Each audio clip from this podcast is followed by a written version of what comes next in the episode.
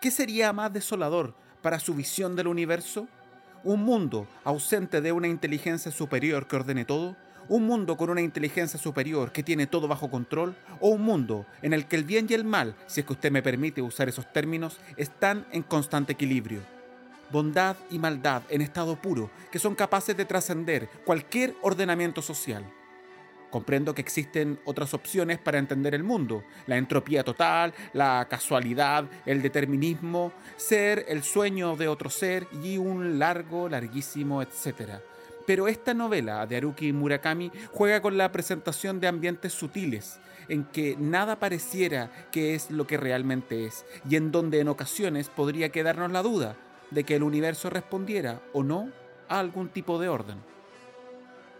Mi nombre fue asignado casi el mismo año en que se ambienta esta novela, y esto es Desocupado Lector, un podcast que no está reescrito por ningún escritor profesional y que espera salir pronto de su crisálida.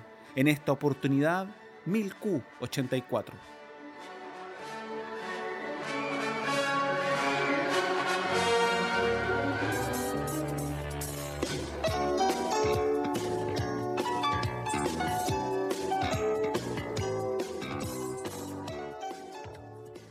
Murakami es un escritor de muchas palabras. Sus relatos son de amable lectura y tiene esa habilidad de crear un mundo extraño pero completamente coherente dentro de sus márgenes. No importa que todo sea explicado, eso es irrelevante. Ya será él o la lectora quienes completen lo que falta. Sin embargo, en todos los relatos que he leído de él, la ambigüedad juega un rol fundamental.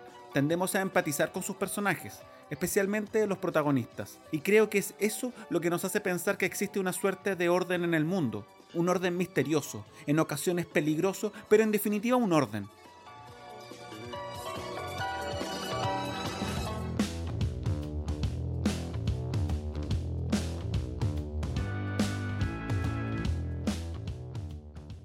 No necesariamente sus protagonistas son sujetos buenos o nobles. En el caso de 1000Q84, Aomame, una mujer joven, fuerte, deportista y una asesina silenciosa que hace justicia pensando en equilibrar la balanza de aquellos horrores sobre los cuales nadie hace nada o nadie quiere hacer nada. Sus decisiones son irrevocables. Pareciera que todo en ella es premeditado y calculado fríamente. Sin embargo, es ella quien percibe que la realidad ha cambiado tenue pero decisivamente.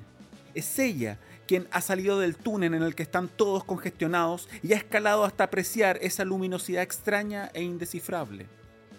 No es que el mundo esté pendiente de este cambio, podría pasar por una locura de ella, no ha ocurrido un evento político o un evento natural, son pequeños detalles como el armamento de los policías lo que la lleva a pensar de inmediato en que ya no está en 1984, sino en 1000Q84.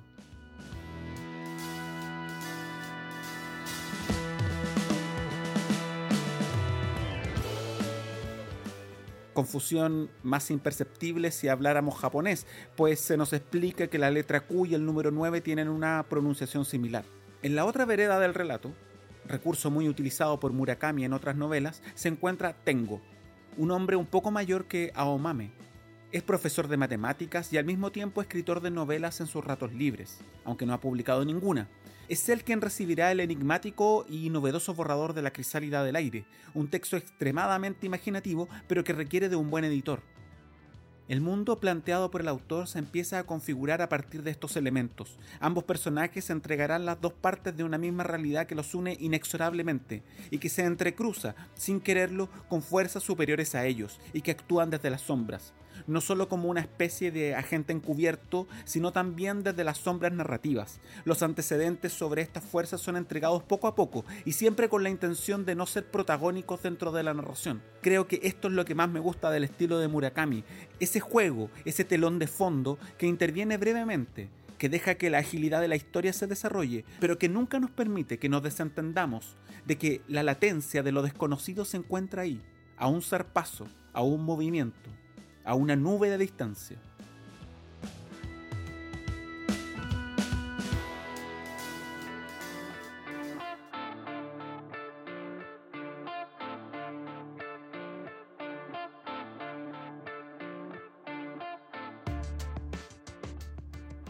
La comida, la música, el sexo, la literatura, la pintura, el trabajo, el asesinato son puertas de acceso a un mundo que es igual al que estamos acostumbrados a ver, pero que entraña diferencias fundamentales.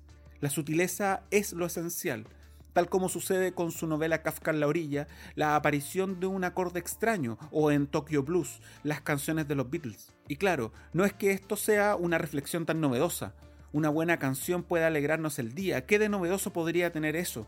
Poco probablemente. Sin embargo, aquí radica lo que más me gusta de la construcción de los ambientes que hace Murakami. Esa suerte de melancolía ágil, pero que deja su tenue y casi imperceptible patina de óxido, un recurso poco ostentoso, pero desde mi humilde perspectiva muy propio de esa suerte de realismo mágico que se aprecia en sus relatos. ¿Y por qué sería esto lo que más me gusta? Por la tensión que genera en el transcurso de sus historias.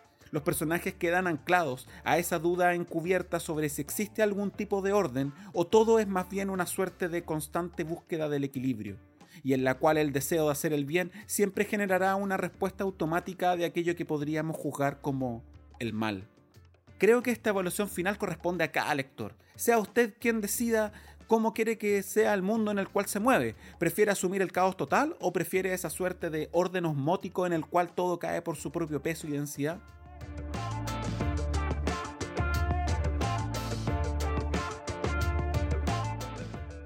Hasta aquí con este capítulo.